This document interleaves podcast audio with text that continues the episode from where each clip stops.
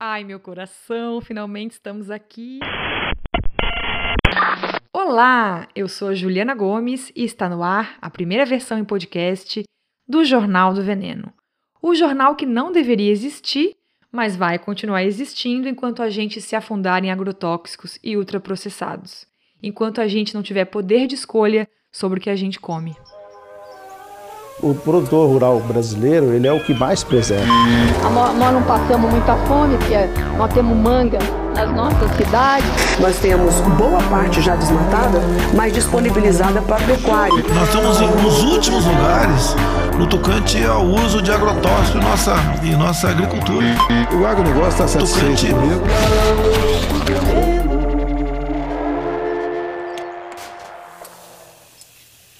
Esse é só um episódio introdutório, tá? Para eu explicar o que, que é esse negócio de Jornal do Veneno, caso você nunca tenha ouvido falar, e para explicar como é que vai funcionar isso aqui. Mas antes, deixa eu explicar rapidinho quem sou eu na fila do pão. Meu nome é Juliana, como eu falei no começo do episódio. Eu tenho 32 anos, quatro gatos, um pé de caju na varanda e muita vontade de mudar o mundo. Mas eu passei da fase já, né, de bancar a heroína. Ninguém muda o mundo sozinha. Por isso que eu estou aqui, para te convocar também, para compartilhar também as minhas dores de cabeça. Eu sou canceriana, vejo novela, não gosto muito de café, me perdoa. E costumo também dizer que hoje eu durmo com a berinjela, mas passei uma vida inteira dormindo abraçada no miojo. Também sou uma vegana anticapitalista, viu? De formação, eu sou jornalista, tenho mestrado em educação, nasci e moro em Santa Catarina mas integro o pequeno grupo de catarinenses que não apertou 17 nas urnas. Aliás, vamos deixar isso bem claro. Eu não tenho a menor pretensão aqui de bancar a neutra ou a isentona, viu? Pelo contrário. Apesar de ter uma preocupação, é claro, óbvio, com as informações que eu cito, que eu divulgo, de estar fonte confiável, né? De não ficar só no achismo, blá blá blá. Esse vai ser um podcast com um posicionamento bem claro e definido, sim. Eu acho que o Brasil precisa mais do que nunca, de gente que se posicione. Agora, vamos voltar para minha história, né? Eu fui uma criança que não punha nenhum legume na boca, nem sob tortura. Depois, eu fui uma adolescente que vivia de dieta, dessas da sopa, do tipo sanguíneo, da lua.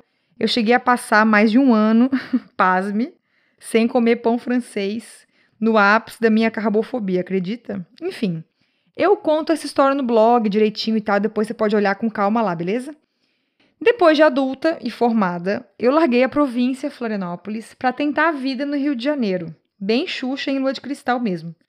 No Rio, eu comecei a mudar a minha alimentação da água para o vinho, me tornei vegetariana, comecei a ser um ser humano muito mais crítico, mais indignado e afins. Eu trabalhei na prefeitura do Rio, depois em vários projetos sociais que atuam na área da educação e tal. Mas eu fiquei desempregada em 2016, pós-Olimpíadas, e voltei para minha terra provinciana. De volta e sem um tostão, vivendo de seguro-desemprego, eu comecei a repensar tudo que eu comia antes. Tentei inventar receitinhas mais baratas e tal, e tudo isso me levou a criar um projeto chamado Comida Saudável para Todos. A ideia do Comida começou como um espaço para divulgar receitas veganas que custassem até 10 reais, com ingredientes brasileiros. Não custa lembrar, né? Ninguém precisa comer ricota de amêndoa trufada se a gente tem amendoim no Brasil. Enfim. Hoje, no blog, no Instagram e nos cursos e eventos que eu faço pelo Brasil, eu defendo o conceito mais abrangente de alimentação saudável. A gente tem que resgatar esse termo porque ele foi roubado pela indústria, né? O marketing, principalmente da indústria fit, low carb, do bem que cura, se apropriou da alimentação saudável e eu quero aqui formar um exército para a gente retomar, buscar esse termo de volta para a gente. Então, meu trabalho basicamente é lembrar que alimentação saudável não é contar nutriente, muito menos calorias. Comida para mim não é só o que está no rótulo ou no prato. Envolve machismo, economia, direitos trabalhistas, especismo, meio ambiente, enfim, política, né? A boa e velha política. E é aí que entra este podcast, o Jornal do Veneno. Eu percebi pelo contato com as pessoas no Instagram, que ninguém entende direito o que está acontecendo, sabe? Até porque os termos são muito difíceis. Agrotóxicos, transgênicos, soberania alimentar, ultraprocessado. E também é difícil relacionar as coisas, né? Pensar de forma conectada. Então a ideia do podcast é essa: eu vou selecionar notícias, as mais importantes, né, da alimentação, que eu achar que são as mais importantes, e destrinchar aqui, viu? Explicar o que quer dizer, se tem relação com outros fatos, o contexto da coisa mesmo. E aí não entra só a Venenolândia, né? Vamos falar da efudização da comida, dieta, rótulos, cultura, marketing, reforma agrária, veganismo, consultas públicas, projetos de leis e outras mil coisas que envolvem alimentação de alguma forma. Eu quero focar bastante nessa parte das consultas públicas e projetos de lei, porque acho que isso sai pouco nos jornais, né? A gente não entende muito bem o que está rolando. E tudo isso com uma linguagem simples e acessível os meus colegas jornalistas que me perdoem, mas eu acho que já deu da gente ficar escrevendo para a gente mesmo ou para quem é especialista, né? Ainda mais agora, no momento que a gente vive com pessoas que acham que a Terra é plana, uhum. que o Brasil não tem desmatamento, uhum. enfim, tá puxado. Mas não vamos desistir. E outra coisa muito importante: a ideia aqui não é virar um bombardeio de tragédia, hein? Não mesmo. Até porque vai ter notícia boa. Não parece, mas elas existem. Inclusive, eu começo já no episódio 1, que é este, fazendo um apelo. Me mande notícias boas de iniciativas, projetos e ações pelo Brasil que sejam um respiro na área da alimentação, tá? Eu vou destinar aqui um espaço no fim de cada episódio para divulgar esses projetos e assim a gente pode continuar pistola, mas com um pingo de fé na humanidade. E eu já ia esquecendo bem pamonha. O Jornal do Veneno, ele começou já no Instagram. Tem três episódios lá que você pode ver disponíveis, estão nos destaques. Mas a versão no Instagram era só sobre agronegócio, né? Aqui vai ser bem mais abrangente. Resumo da ópera, então.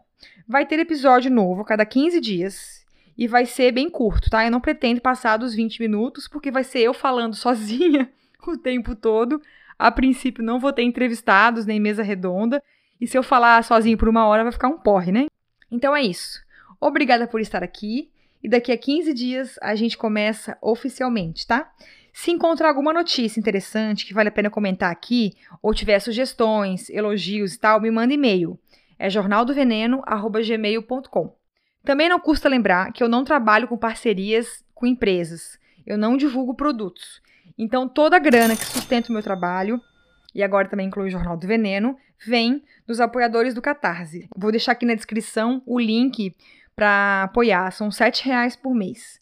Os apoiadores também participam de sorteios de brindes e recebem as colheradas do mês, que é uma newsletter que eu faço com dicas de documentários, livros, textos e afins. Aliás, é bom explicar, né? Eu não vou falar os termos em inglês, inglês tipo YouTube, Instagram, newsletter, tá? Eu vou aportuguesar tudo que a gente tá no Brasil. Para fechar, a edição do Jornal do Veneno é feita pelo meu cônjuge, Lúcio Carlos, que não está ganhando nada com isso, coitado. A arte do programa é do meu amigo Vitor Uemura e a vinheta e músicas maravilhosas são do grande artista Gu, que também é meu amigo. Um beijo, até o próximo programa e coma vegetais, hein?